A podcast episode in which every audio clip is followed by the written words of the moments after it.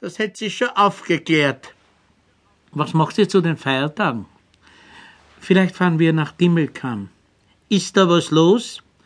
Dort soll es so schön sein und niemand kennt's. Den Vater nehmen wir natürlich mit. Die Mama hat nie aus dem Bezirk wollen.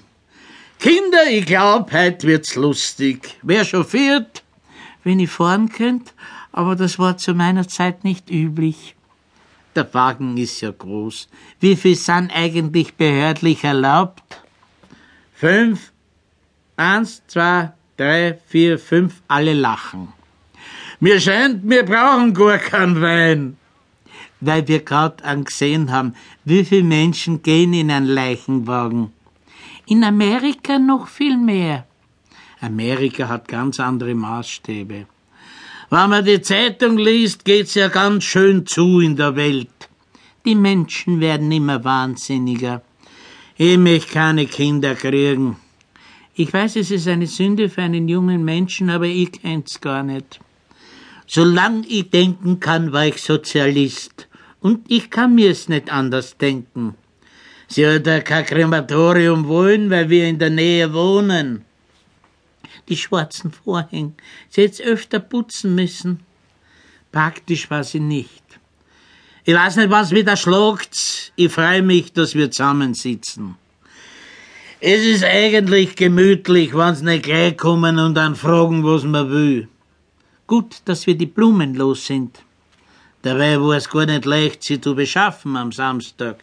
Niemand will mehr arbeiten. Besser als früher die vielen Arbeitslosen.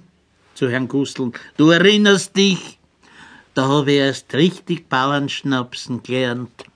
Es soll uns nicht schlechter gehen. Ein berühmter Mann hat vor kurzem gesagt, er beneidet Österreich. Wer war das? Im Fernsehen gibt so viel Gesichter. Ein Österreicher war es nicht. Die Wienerwaldschnitte ist hier besonders gut, der richtige Abschluss. Wenn jetzt noch eine Musik dazu wäre. Herr Pitsch betätigt den Transistor. Kammermusik. Man muss Zeit haben, sich mit sowas zu befassen. Bei Kammermusik denke ich immer an unseren Kredit. Zwei Jahre dauert's noch.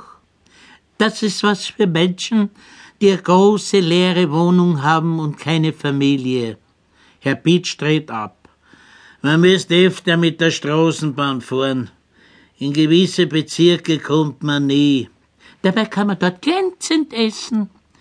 Im Spital geben sie sich keine Mühe. Hier haben sie eigene Schlachtung. Das sieht man